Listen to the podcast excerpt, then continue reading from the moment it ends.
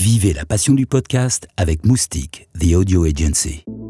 Les masterclass du Paris Podcast Festival 2018. J'ai euh, désormais le plaisir d'accueillir sur scène, vous allez pouvoir venir, Jenna Weiss-Berman. Enchantée.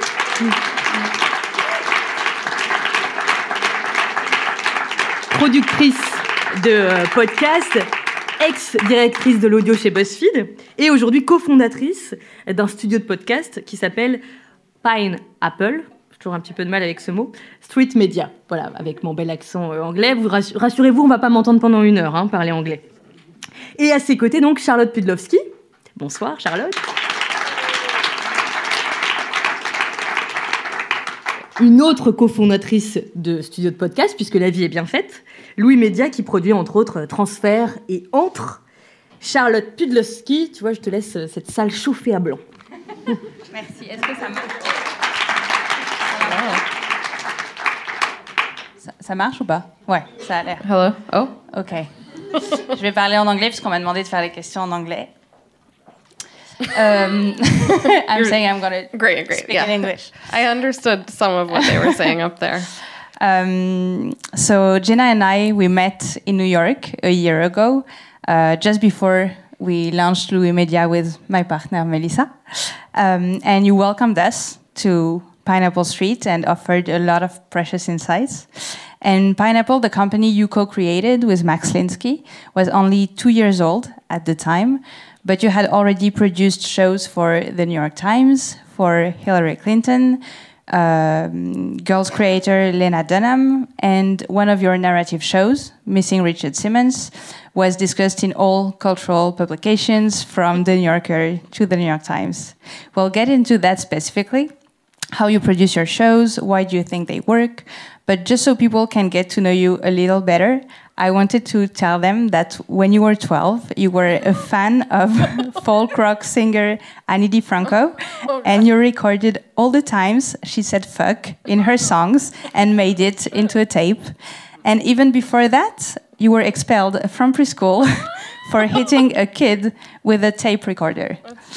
So I think I worked on this. Oh, wow. You did some good research. I don't talk about those things very much.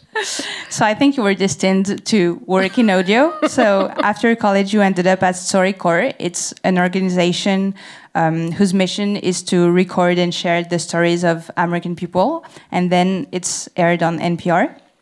And so that was the starting point of a career that led you to work with a lot of different types of audio. You worked at The Moth, um, a program dedicated to the art of unscripted live first person storytelling. Uh, you worked uh, on audiobooks at Simon & Schuster, a publishing house. You did um, a lot of heavily edited audio conversations at BuzzFeed when you started their audio department. And in 2016, you founded Pineapple Street. So I think the first question I want to ask you is after having worked at, those are your shows. those are some of my shows. Impressive. Cool. Um, so why did you decide to start your own company? Um, podcasting I, is is like very it's very hot in America right now, um, and I when I was at BuzzFeed, I sort of had to figure out everything from the legal work to the production to how these things made money, all of that stuff. And I figured, shouldn't I maybe be doing this for myself instead? Um, but I never wanted. I never thought of myself as an entrepreneur. I think it's kind of funny when people start businesses just because they want to, but not because they like have a good reason to. I didn't want to, um, but I just kept having interesting people come to me and say, "I, you know, we want a podcast." Whether it was my friends at the New York Times or you know, Lena Dunham or um, Hillary Clinton's campaign, uh, people knew that I made podcasts and were coming to me to say, like, does anybody have kind of a high level production house where they can make podcasts? And at the time, there weren't really places that would partner with other organizations to make their podcasts. And um, after we'd heard from the New York Times, Lena Dunham, Hillary Clinton, and a huge ad firm that has a lot of brand that, brands that wanted podcasts, it would have been really stupid to not start the company. So that's sort of why it started. Um, and it's been really fun. Um, I have a, can I ask a quick question of the audience? I just want to know, I don't know too much about like what what people are listening to here, um, you know, American podcasts or French podcasts. Can you just like tell me some of the names of the things you're listening to, the podcasts? Can someone like raise his hand? Is that okay? And tell I'm us. just curious about it.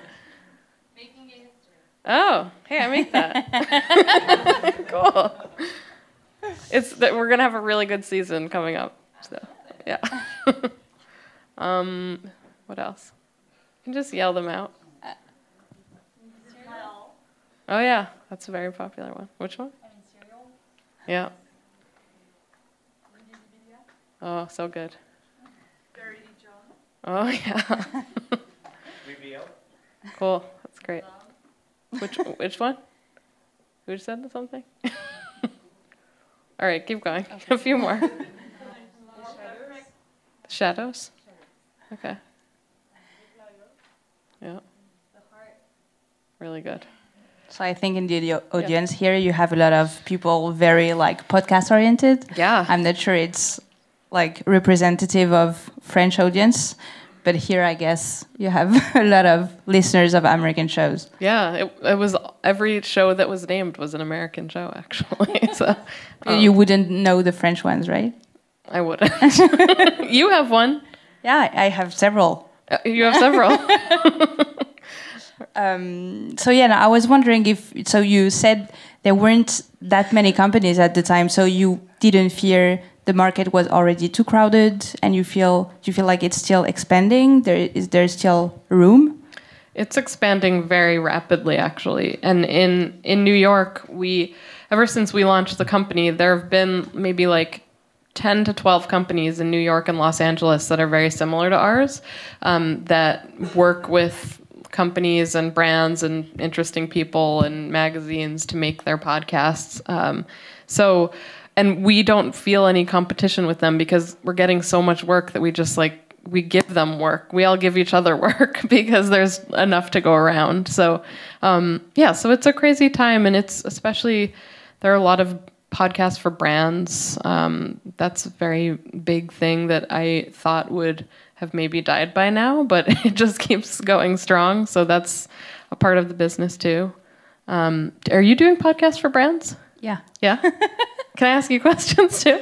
Because Charlotte has a company that's very similar to my company, but it's in Paris and it seems to be doing very well. So about our companies, I wanted to ask you, like, do you define your, your like, do you define Pineapple as like a production company or as a media? Well, that's a good question. I think we started out as a production company, and now we're doing a, we're starting to do a lot of show, shows that we own um, and kind of self finance. So. Uh, in that way, we're sort of becoming a network. I think a place like Gimlet is more of a network where you know that like they have a house style, and you sort of know that when they make something, it's going to be pretty cool and it's going to sound similar to their other shows. Um, but yeah, I'd say that we're more of a production house moving into like a bigger media company. Would you say you have like a specific editorial line? Because when we look at your shows, you have a lot of uh, stuff about diversity. You have so you have making gay history. You have uh, the Janet Mock show. Lena Dunham show is about women. Uh, you had Hillary Clinton show, who which was a political show, but it was still also promoting her as a woman leading a campaign, even though you know Yeah. what happened happened. Um, so do you think you have an, a specific editorial line? it was so sad in the end that podcast. Um, anyway, I don't. We don't like to talk about that. um, we. I think that we really want to bring new voices into the space, and even like five years ago, podcasting, even like three, two years ago, podcasting was very much like the hosts and the listeners. It was very like uh, white male in their like late 30s dominated, um, and so we i mean we yeah we just wanted to bring new voices in. And there was a thing i learned at buzzfeed that i thought was really interesting. Um, buzzfeed doesn't see diversity as a thing that you do so you can pat yourself on the back. I don't know if that translates into french but um, it's buzzfeed does diversity because they think that it's good for business, which is an, which is an interesting and sort of refreshing way of looking at diversity rather than just something to make yourself feel good. They they say at BuzzFeed like if we're creating the first you know, well produced podcast specifically for young black women, there's going to be a huge audience for that because people are going to be looking for something that hasn't been made for them before. And it ended up, you know, it ends up being true. Um, we did a show at BuzzFeed called Another Round, and uh, it was hosted by two like really fun and funny young black women, and it became a big hit. It had like over 300,000 listeners every week, which is pretty good for a podcast. Um, and uh, it, it, it it's, it's, pretty good, right?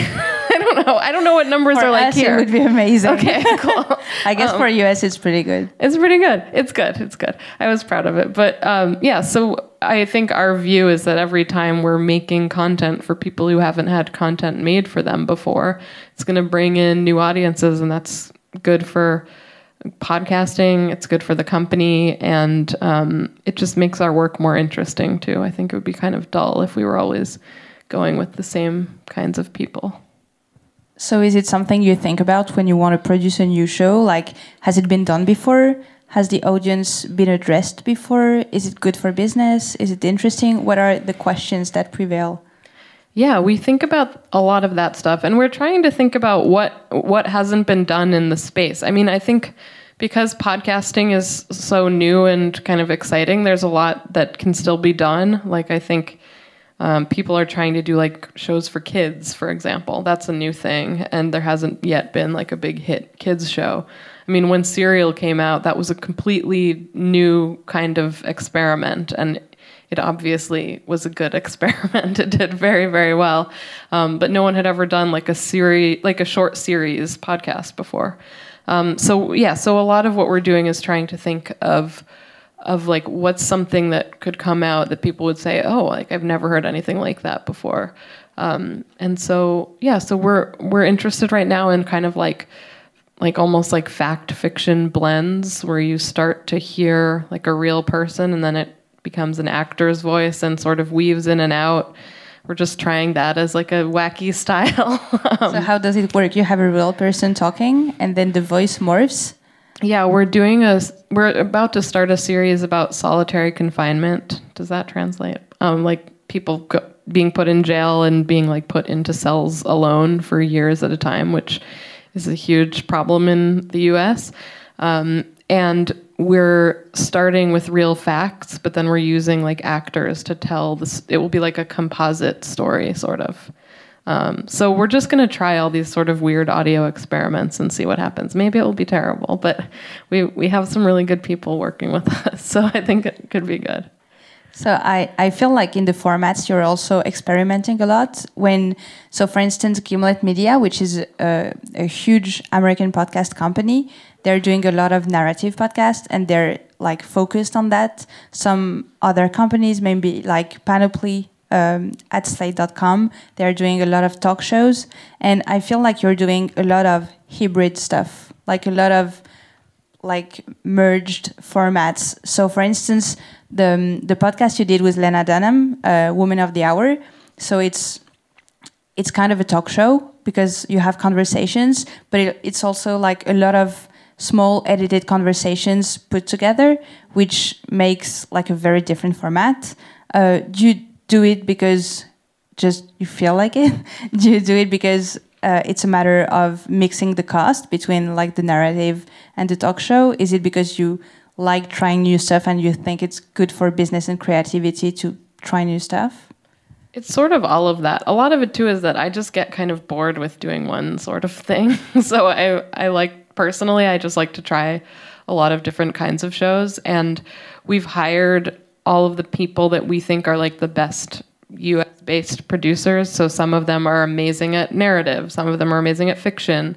You know, some of them put together the like best, quickest, funniest chat shows. So we've brought them, we've tried to bring people together to make all sorts of shows.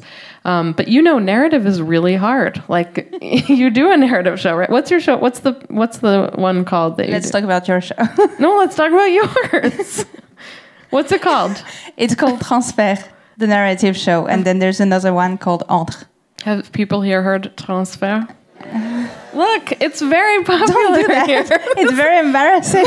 this is great. And I have, you know, like papers I want to follow, and you know, I, I'm sorry, like I but prepared for this. I know. Well, I have to turn it on you a little bit because it's it's very impressive that you. How often? How many episodes a year do you put out? It's a conversation. It wasn't supposed to I'll be. stop if I really have to. It's But um, so transfert. We did like sixty episodes right now. Like 60? for it, it, it's been going for two years, right? So it's one episode every two weeks That's on. Thursday, and and entre it's a very different format. I can tell you about it after, but it's twenty six episodes right now. Okay. And you know how hard it is to make like a big narrative know. series. Yeah, and it's it's also very expensive. So some of it also is just like sometimes when we're making like 10 shows, we want to and we have a certain amount of resources. We want to use, you know, a bunch of resources on making maybe 3 narrative shows and then fewer resources on making like fun chatty shows. So yeah, a lot of it is that. You know how that is.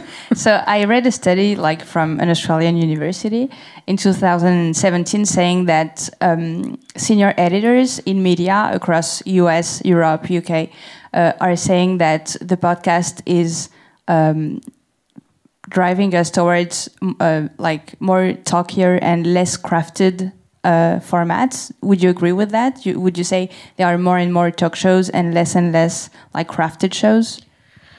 Um, I think that I'm seeing more and more of both, honestly. I mean, do you know that there are over 500,000 podcasts on Apple, on iTunes, which is crazy. And they're like, it's hard to figure out how to find any of them because it's not a great system. Um, but yeah. Okay, uh, oh, is it working again? okay. Um, I think I'm seeing, I feel like I'm seeing both things. I mean, I think that there's a lot of, um, there's a lot of reason why you might want to make a like a, a simple chat show. It's much easier to make and sometimes has the same amount of listeners. And so if you're trying to get like ad dollars you know there's this show in the us called pod save america. Have you guys heard of that? It's like a big uh, it's a politics show and it's it's literally just three men sitting around a table talking. They don't edit it and they just like put it out twice a week and it has tons of listeners. Um, it you know, and it it has as many re- listeners, actually more listeners than Reply All, which they like craft meticulously, and you know has like beautiful sound and great stories, and you're in the scene, and costs way way more money to make. So I would understand why somebody might want to. You know, if you're going to make the same amount of money and spend a lot less, I get why people would want to do that. Um, but I'm I'm always more drawn to the narrative stuff. But so do you think it's viable economically to do like what Gimlet does? So a lot of like narrative podcasts. I think a lot of a lot of the business model ends up being that th- some of these may, might lose a little bit of money in their podcast stage, but then all of Gimlet's shows are being turned into like ho- stuff in Hollywood. So they have like five TV shows and films in the works, and they're doing very well off of that. Um, I just like they released a podcast, a new podcast yesterday, and I hear that it's already in like a bidding war in Hollywood. So, um, so some of those shows are going to be really expensive and might lose a little a bit of money at first, but then they get attached to the film and they make up the money for sure. You said for yourself too, Hollywood is starting to be like a source of revenue. Do you want to talk about that a little bit? Yeah, in the U.S. right now, a lot of a lot of Hollywood production houses are really interested in podcasting. I think that they're seeing podcasts turned into film and TV a lot, and they want to figure out how they can kind of get in on the action earlier. Um, so rather than going into like a bidding war for somebody else's show, they want to figure out how they themselves can make their own podcast that they own and then can turn into other kinds of media. So we're talking with a lot of film companies uh, that want us to basically make shows that they own, um, uh, that they pay us to make, and that we're then attached as like producers to a film. So I don't know. It's a kind of wild new world, and it's exciting and fun, and um, it's like way. I, I don't know if this is what it's like here, but a lot of a lot of us podcast producers come from public radio, where we were pretty broke, making very little money, um, and we and you know and and some of us were kind of bored making the same show for many many years. Um, so it's all been kind of like a wild roller coaster of you know this podcast business where we're all like moving really fast and trying crazy new things and um, it's just it's exciting I, i'm loving it So we've seen this past uh, few weeks or months, like uh, surprising news concerning Slate and BuzzFeed that they were laying off their uh, editorial podcast staff. Um, did that surprise you? Do you think it's like an isolate incident? That actually didn't surprise me at all because I worked at BuzzFeed, and my first meeting there was with our editor in chief um, after I got hired. I hadn't met him, uh, and I went and had a meeting, and he the first thing he ever said to me was, "I didn't want to hire you." And I don't think that BuzzFeed should have podcasts. and so it was sort of Good start. yeah he said and he said make something good and i and you could change my mind and so we made stuff that he actually ended up really loving and that was very successful but they still never were going to put the resources into it that it needed. Like we didn't have a studio. Um, we had limited time that we were even allowed to rent a studio. So i think what is happening is that a lot of places that a lot of places hear the word podcast and it's kind of like the like hot media buzzword right now and they feel like they need to have their own podcasts. And not everyone not every media company needs to have its own podcast. And if they are going to they need to give them the right resources they need in order to thrive um, which isn't happening everywhere. But you'll see like at the new york times like they really were very serious about audio and they said like we want to do this right. And they made the daily which has like over a million listeners a day and is a huge international hit um, and you know and and is making like more money than probably most of the other things that the new york times are making so um, so I think it's really just about like some places want to do it and want to give it the resources it needs, and other places don't. But um, we're just seeing like a lot of positive things happening, so it didn't worry me. And I think with like a place, a lot of places also tried to get into podcasting. They want to do. Uh oh, can you hear me?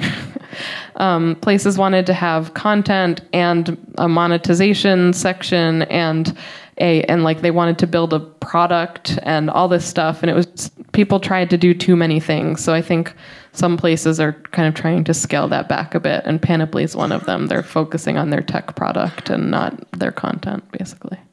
So you were talking about the New York Times. They were your first client when you started, or one of the first when you started Pineapple, and you produced Still Processing for them, which is like a pop cultural show mm-hmm. hosted by two journalists of the New York Times, and they're talking about like cultural issues from the politics of barbecue to Aretha Franklin. Yeah, that's the one that they're so cute it's kind of unfortunate that it's a podcast because they're so attractive you can't see them um, but anyway i interrupted you So, uh, how did that happen? Did the, did the New York Times come to you? How did you decide to produce it? Yeah, the New York Times came to us. Actually, um, my business partner lives in a house with the head of audio at the New York Times. So a lot of it, and this is what I, didn't always know. Yeah, I mean, but this is what I always tell people too. If people who are trying to start podcast companies, like so much of it is just through random connections in your life, like. I went to college with Lena Dunham. We were friends, and so I, you know, I I just like reached out to her, or like I would have friends who worked at different magazines, or I had friends working on Hillary Clinton's campaign, and you know they they wanted to talk about podcasting. So a lot of it is once you start to tell people that this is something you want to do, they way more people than you think are just really excited about it. Um, but yeah, so this friend of my business partners came to him, and it was before the Times had started their own audio department. Uh, and they just said, "What like if you could do any show here, what would you want to do?" And we said, "Well, we'd have Wesley Morris and Jenna Wortham talking to each other because we know that they're friends. We know that Wesley had hosted popular podcasts before. They're really like fun and funny and kind of like loud and interesting and um, and so we made that show and um, yeah, and it was it was a lot of fun." So, what are you looking for when you're when you decide to produce a podcast and you find two hosts? Why them? So you say they're funny. Is that like enough to be a good podcast host? Is it the fact that I don't know? The main thing we want is people who know that it's going to take a lot of work. So sometimes people come in and they say like, "Oh, like I can do this, you know, on like two I'll just host the podcast on like Tuesday afternoons for an hour." And you're like, that's not actually how it works. Um, so I think the main thing we look for is dedication and time. Um, I mean, the host of Missing Richard Simmons what is an incredible host. And if you haven't heard that show, I really recommend it. It's really wacky. We go and try to find this like exercise guru. We're going to um, talk about it after. okay. Um, but he had never hosted a podcast, but he just, he, you know, he made it his full time job and he learned how to write podcast scripts and he like did crazy reporting and went all around the country for a year. Um, so I think a lot of it is is like dedication, and someone should be a good writer. Um, so yeah, I guess those are the things we look for. Is, can we maybe listen to an audio clip from Still Processing? Est-ce que quelqu'un m'entend? okay. You know, I, I kind of went in like, yes, obviously this is dope. The cast is amazing. The soundtrack, everything's going to be on fire, you know. And then I was sitting there thinking, like, this movie is really about the unassailability of blackness mm-hmm, and the mm-hmm, resiliency, mm-hmm, but mm-hmm. just uh, the glory of it, you know. And and and it really, really shone in my heart, you mm-hmm. know, and, and just thinking about where we are right now, culturally, where we are in our, our country, what the news is like. I just, it felt so important to me for moviegoers, white and black, really for black though, for, for black people, just to be able to just lose yourself in this fantasy for two and a right. half hours. That was obviously, that was about Black Panther, which uh, was probably a big hit here as well. yeah. And so, what strikes me when I hear that, and I think maybe what many French people would think, is that they sound so comfortable and so at ease, and it seems like it's so easy. So, I wanted to know, like, do you script everything, or we don't script everything, but people do think that they sound very comfortable, and they do. But we did six or seven pilots of that show that we never aired and never let anyone hear because they were terrible. um, because they didn't, they were good friends, but they didn't know how to talk into microphones to each other. Like I would speak to you very differently. I will speak to you differently when we're at dinner after this, then I'll speak to you on this microphone. So it was really, we thought that they would just be real naturals. They were very awkward. And so we just kept making the, sh- we worked on the show for like five months before it ever came out. But so why? What did you ask them to make it like that? Like how did you make it happen? We we wanted them to be more prepared than they were, so we would write up like big outlines. So we'd say like, okay, you're going to spend, you know, 20 minutes talking about this subject and here are the bullet points for that. And then you move on to this, and this is going to be a five minute segment that we'll edit down to five minutes. So you guys should talk for maybe 15 and we'll edit it down. Um, so we really structured it a lot more for them. I think a lot of people, when they're listening to podcasts, think that it's just like, you know, two people talking and it's easy. Uh, but a lo- there's a ton of work that goes into even a chat show like that. I mean, less work than something like big and reported like This American Life, but it's still um, just to get that chemistry, it can take a while. So once you have it, like how long does it take to produce an episode like that? So just to tell the audience, each episode is about one topic. Uh, very often they have people they interview. It can be like a journalist from the Times who did a story, like they did one on Goop wellness and Gwyneth Paltrow. It can be about Aretha Franklin. It can be about so it, it can be only the two of them, or it can be with interviewees, mm -hmm. right? Yeah. So how and it's like forty minutes. 30? Yeah, about 40, yeah. Okay. So they choose the subjects, and then we do a bunch of research into each of the subjects, basically. Um, and after we'd figured it all out and it and they got into a good flow, we would have like a story meeting on Friday. We would do research on Monday. We would record Tuesday, edit Wednesday, and edit Tuesday and Wednesday, and put it out Thursday morning. So um, yeah, so it's like a it's definitely a week long process just to just to make a show that's you know two people talking. So you think it's a full time job to like do a show like that? I'm asking because so many newsrooms in Fr- many newspapers in France feel like they can ask the journalists to maybe add that to their work Yeah. or some people who have work on the side i mean not on the side who, some people who have work feel like they can do a podcast on the side they couldn't do one like that that's what you're saying not on the side I mean, they, those two journalists are still writing, but they're definitely spending about half their time on the podcast. So, um, and that's the first thing we tell places when we go in. We say, we're not going to do a show with you unless you commit real time from this person. So, like, we just quit a very big job at a very big publication because we didn't feel like they were giving us actually we did this we just did this twice and i'm a little worried about it but um, we we we will quit jobs at publications that don't give us the time that they promised uh, because you just can't we don't want to be on the hook for a bad show you know? And we know that that we know the resources and the time it takes um, and so we just like can't do that anymore. But a lot of people a lot of you know people in magazines and newspapers think that making podcasts is very easy and it takes a very long time it might take like a year of them watching what we're doing to convince them otherwise so it, it can be irritating And how many people would you would you say you need to produce a show like that? So it's the two journalists, you doing like the editor in chief of the show.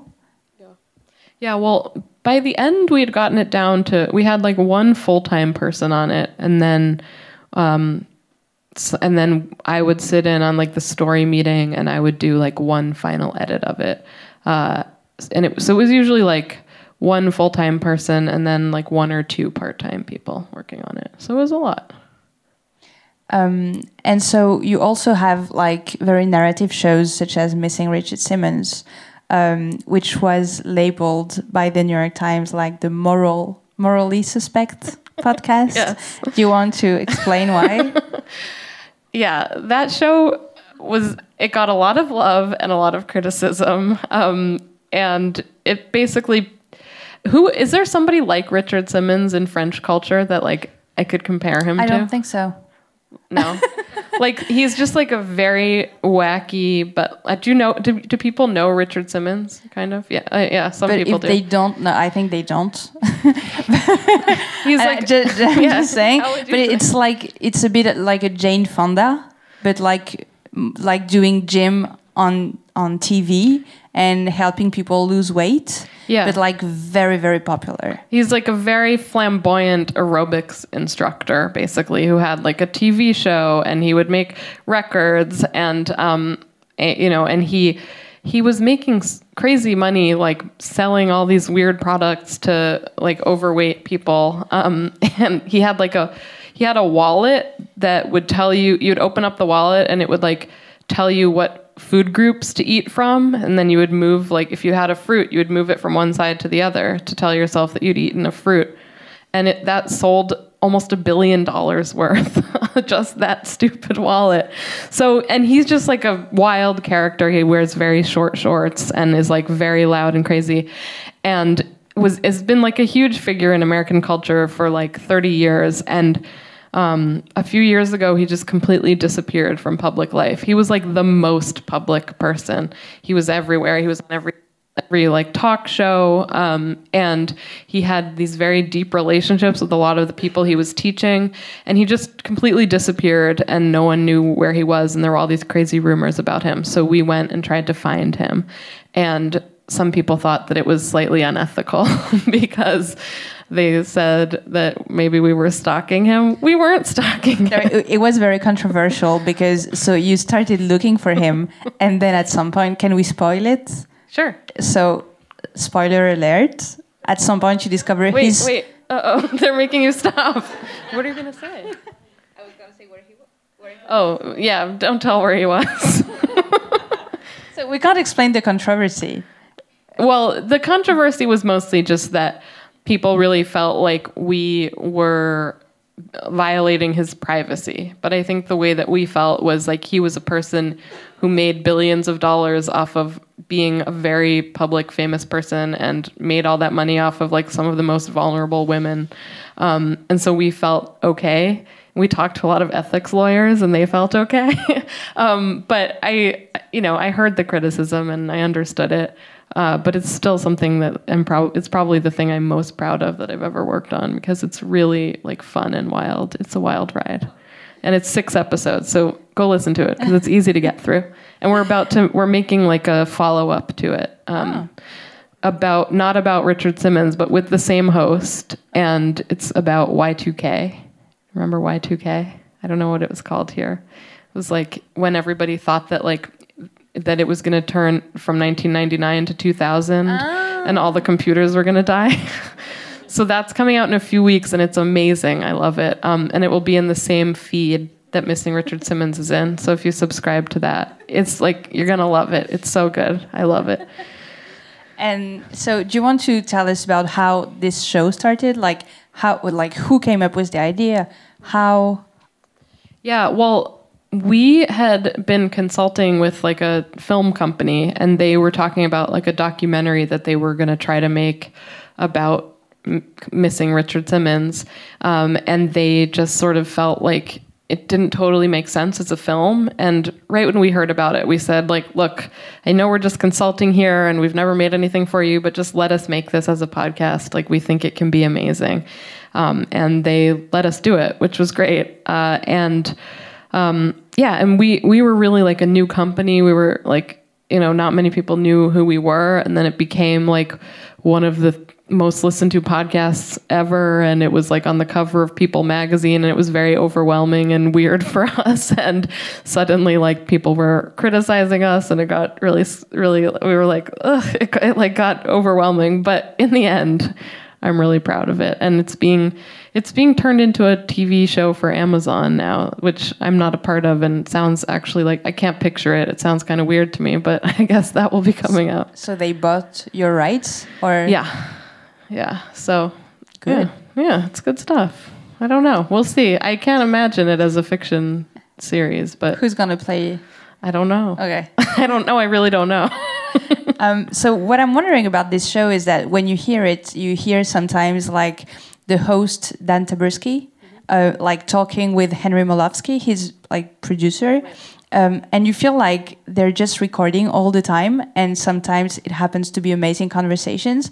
Is it like that, or is it, or is it that they're like scripting the backstage to? So to give an example, at some point they're they're looking for the guy, and they can't find him yet. They can't find him. and, and then they're going back to their car and they're having a conversation to like debrief, to like be like, okay, where should we look for now? And Yeah. why, what do you think just happened? And That's why not scripted at all. Yeah. That stuff's not scripted at all. What we do is we probably record like a hundred times what we end up needing, you know? So they were recording like everything for like a year and it was, which is a crazy edit job. I, I didn't have to be the like final editor, thank God. Um, but yeah, they kind of just recorded everything they had and then like took you know tons of notes on it and figured out how to lay out the whole story but um the only scripted part you hear is like the is the narration around uh around the scenes do, we- do you have a clip from that Yeah. Oh, yeah, we do. Wait, maybe no, you're I not think ready. we have the trailer of Missing Richard Simmons. Okay. Maybe you want to hear that. do you want to hear the trailer If I told you once, I've told you a thousand times. I love you. This is the Richard Simmons you know. I want to see 25 of these 10, 10, and 5. And we're going to do it together and we're going to burn some calories. Or maybe this is. Welcome back to the show, Richard. How Thank you doing? Thank you so much, David Letterman. Or maybe this is. Hi! But on February 15th, 2014, Richard Simmons stopped being Richard Simmons. Where is Richard? I have no idea. All of a sudden, nothing. He straight up got up and disappeared. He hasn't been seen in public since and ghosted absolutely everyone he knew. I know because I'm one of them. I'm Dan Taberski. This podcast is Missing Richard Simmons, and on it, I'm trying to find out what happened to Richard. Richard Simmons runs on human interaction. That has been his modus operandi for decades. If he's not doing that, then something is going on for him. It was sort of known that his dog died. Oh, that's huge, though. That's huge for him. For the last like two or three months, he was showing up in drag, like hair, makeup, everything. I'm not trying to just blow smoke. He saved a lot of people's lives. This wasn't just I don't want to be famous anymore. This is everyone has their hooks in me, and I got to claw something back. And it all ends with my conversation with Richard himself, if I can find him. Missing Richard Simmons starts February 15th. Subscribe now wherever you listen to podcasts. To find out how you hear episodes one week early and totally ad free, go to missingrichardsimmons.com. Now enjoy the rest of the day or a great night's sleep. Anyway, you can hear that we talked to probably like a hundred people um, for that show, so we did a, a crazy, crazy reporting job on that one. So, how many people worked on this? So, there was the host, there was Henry. Yeah, um, it was pretty understaffed, honestly, because we were a new company. So we had a host, we had a producer, an editor, and we didn't have an associate or assistant producer for this. We had a part-time researcher and then me and my business partner handled a lot of the like business and legal and helped shape the story and um, you know did major edits uh, so it was a really small team but we had we worked on it for like feels like a huge is that a huge team it's not it, not compared to like gimlet or you know this american life or radio lab where they have like actually huge teams working like, how many people would they have on a show like that um, well, I don't. I mean, I'll tell you. Like This American Life probably has like thirty full time people working on it.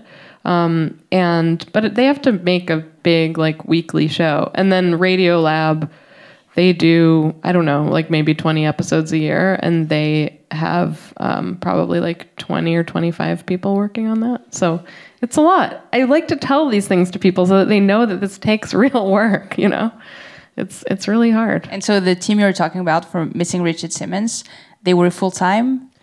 Um, pretty much, and we had and, and, we made it like over eight months basically. Okay. So um, and we we had we had only finished four episodes by the time it came out because we we didn't know what was going to happen and we wanted like the audience to sort of be able to weigh in a little bit. So we ended up doing a whole episode with like people calling a tip line and telling us where they thought he was, and there was a lot of a lot of stuff happened after it came out, which was kind of fun. Did it impact the way you edited the story? It absolutely did. We we completely redid the final episode probably 5 times. I think because we didn't we had started to look maybe a little bit like bullies, you know. We thought of ourselves as really the underdogs and then by the end we we weren't the underdogs and we were like looking for somebody who didn't want people to be looking for him. So um, we had a whole episode where we actually we go to his house and like leave him a CD of like love notes, which is a little stalkerish.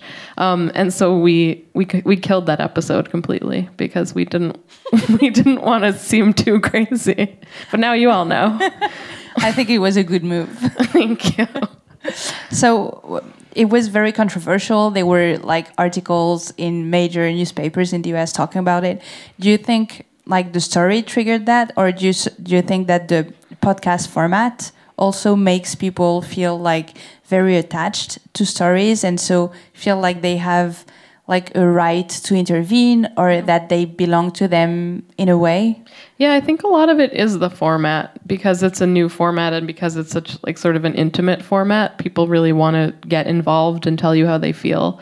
Um, what I will say though is when the New York Times wrote that article calling it a morally suspect podcast, we got more listeners that day than we had ever gotten. Can't say that in the run. So all press is good press. So it's true.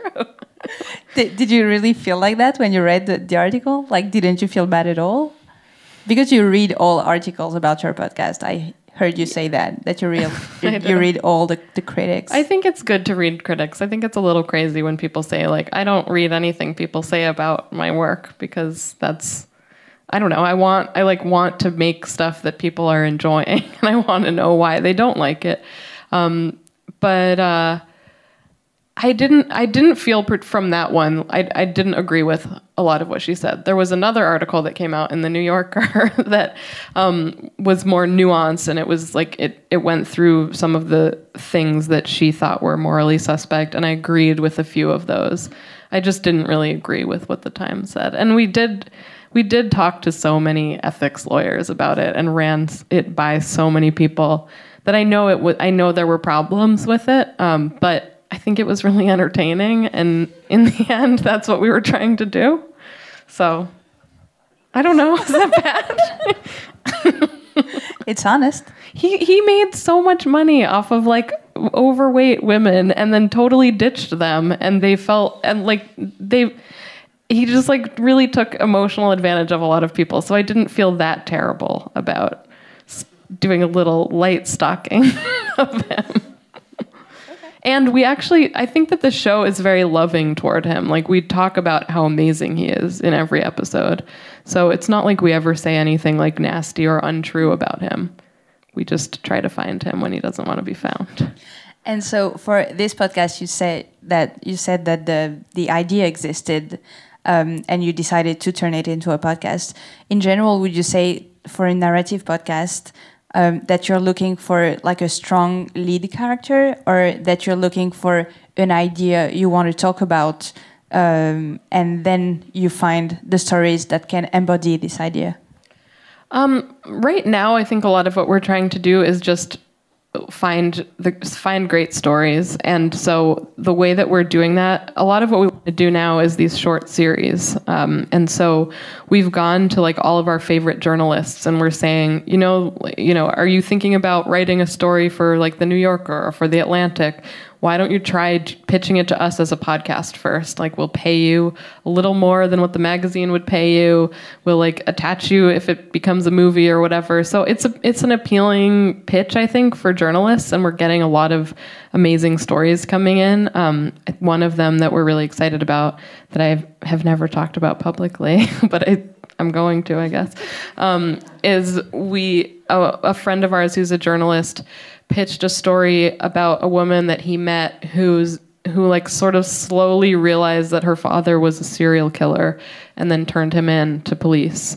Um, and she just has like it's like this long wild story with like a crazy detective and it has all the characters that you would ever want for a great story. So um, we're going to try to make we're like trying now to make eight episodes out of it. We're going and we'll probably do like 50 interviews and um, put them all together and it will come out next June. So we're going to spend a lot of time on that one. And so, um, maybe to wrap it up and let people ask you a few questions if they want to.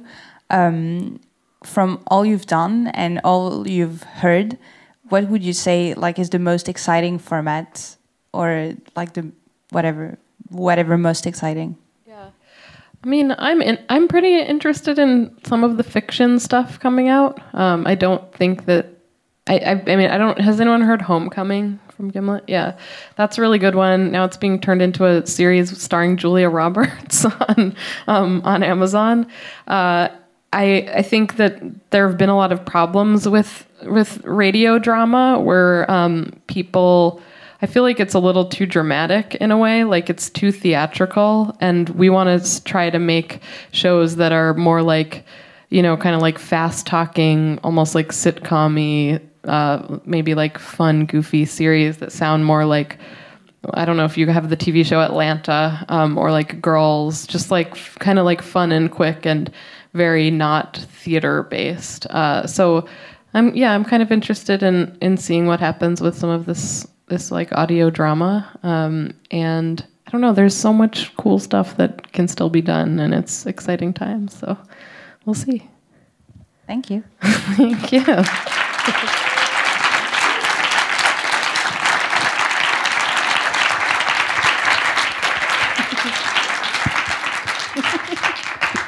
Si vous avez des questions, je crois qu'il y a des micros. euh. And you should ask Charlotte questions too, because she's great. Um, oh, and if you ask them in French, I can put these on and get a translation. Oh, oh. It works. Um, podcast seems to be a perfect fit for minorities like colored people, women, Richard Simmons stalk- stalkers. Mhm. Uh, um, We are minorities. yes, Richard Simmons stalkers. D- Don't you think that the fact that big media, um, big companies step into this uh, media, in this media, uh, is a danger for those people who will, will will not be allowed to express themselves, tell the stories as they would do uh, without this, the pressure of the big companies and big media. Um, I don't know. I mean, I know that when when I was working at BuzzFeed and we made this show another round, um, the company really like let them say what they wanted, and I saw my job as not to tell them what to say, but to kind of like help them say it, um, and you know, edit it into something that made sense and. Uh, sometimes they would talk for like hours and I'd have to shorten it.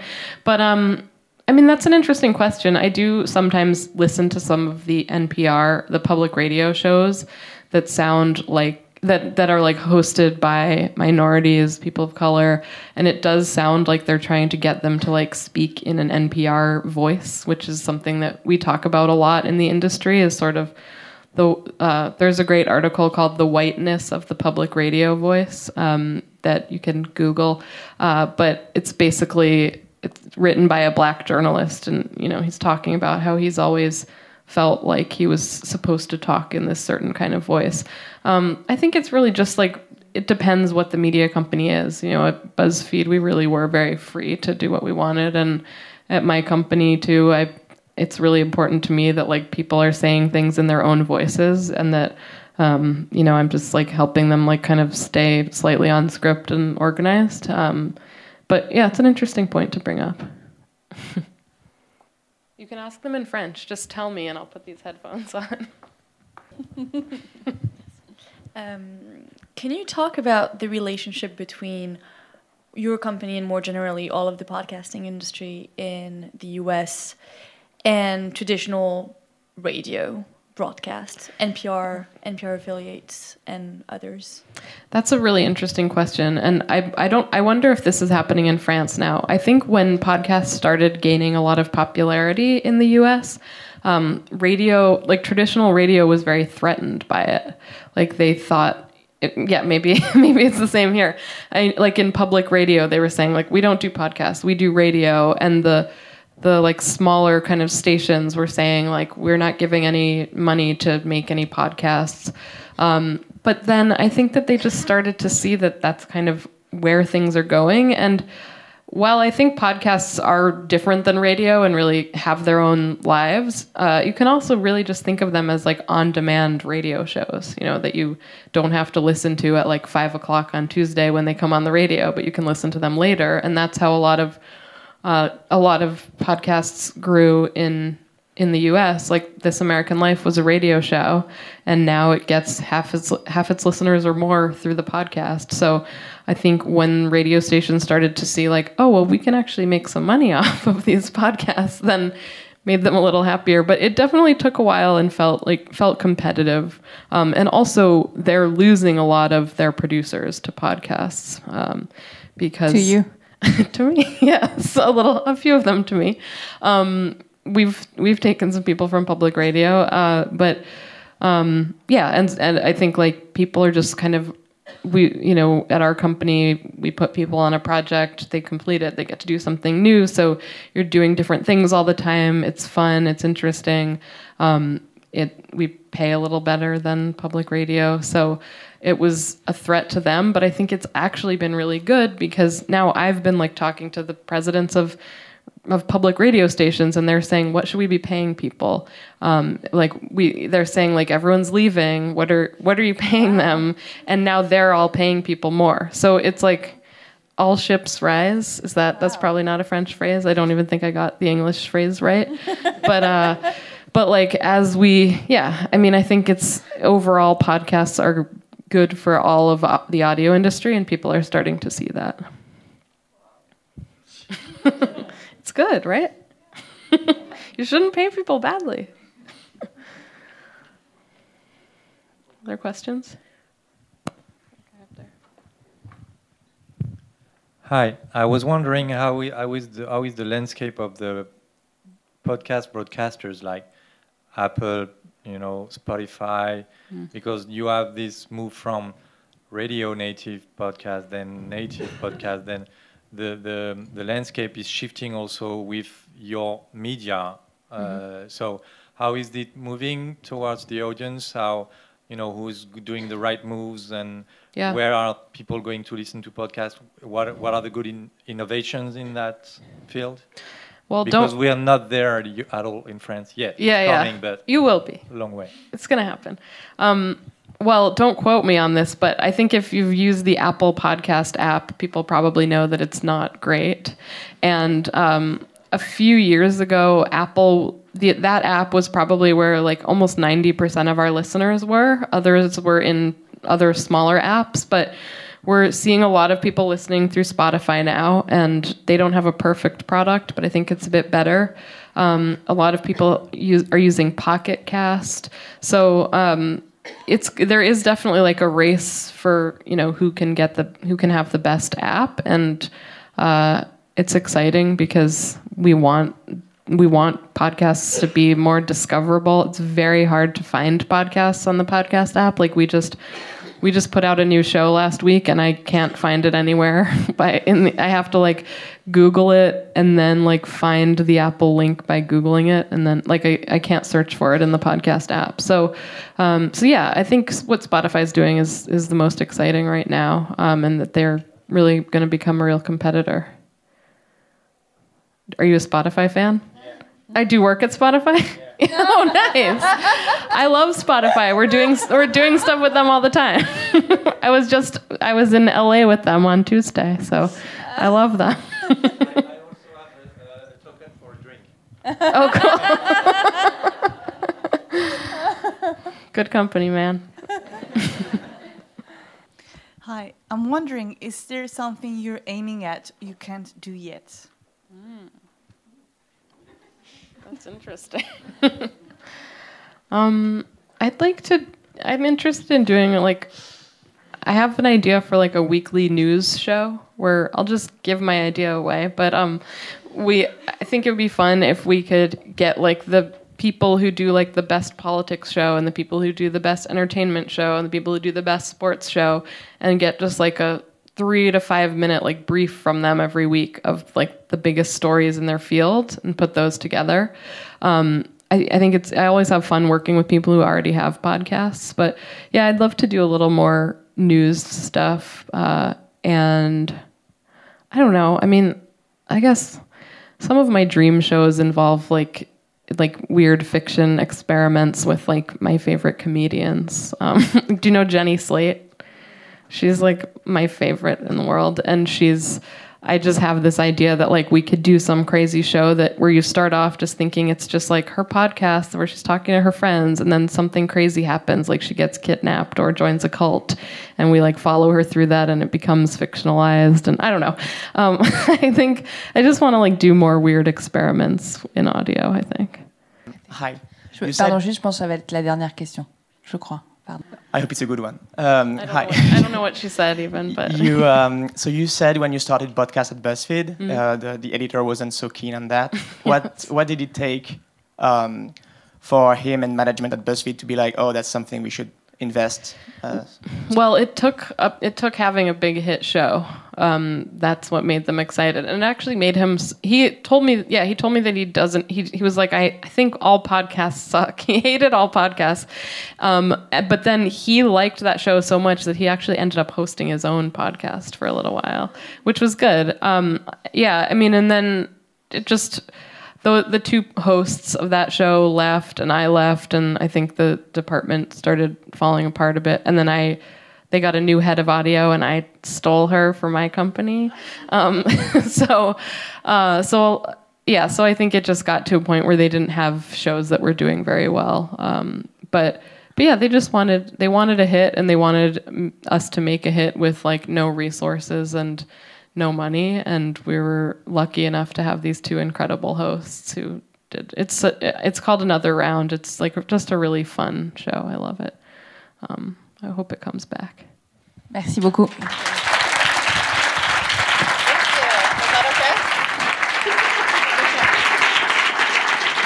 Paris Podcast Festival, première édition 2018 à la Gaîté Lyrique.